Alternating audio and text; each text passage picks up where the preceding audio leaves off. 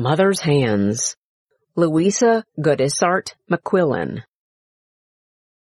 Night after night she came to tuck me in, even long after my childhood years.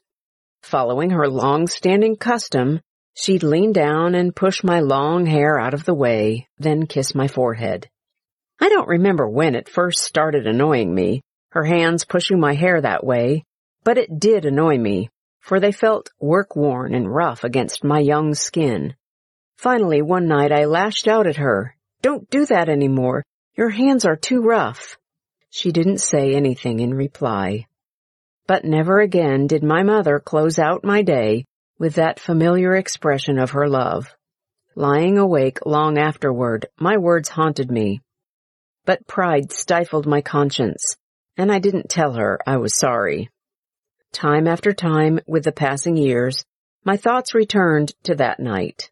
By then I missed my mother's hands, missed her goodnight kiss upon my forehead.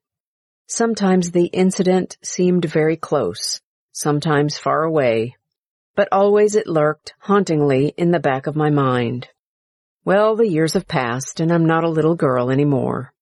Mom is in her mid-seventies, and those hands I once thought to be so rough are still doing things for me and my family.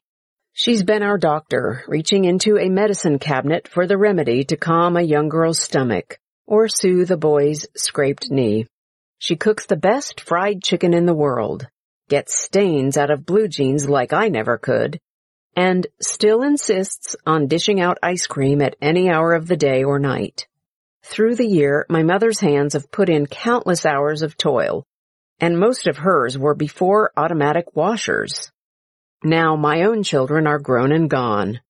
Mom no longer has dad, and on special occasions, I find myself drawn next door to spend the night with her.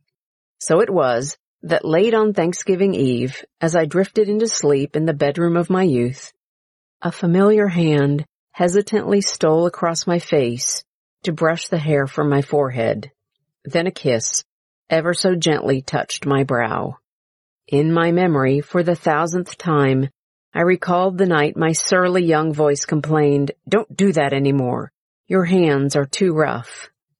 Catching Mom's hand in my hand, I blurted out how sorry I was for that night. I thought she'd remember as I did. But Mom didn't know what I was talking about. She had forgotten and forgiven long ago.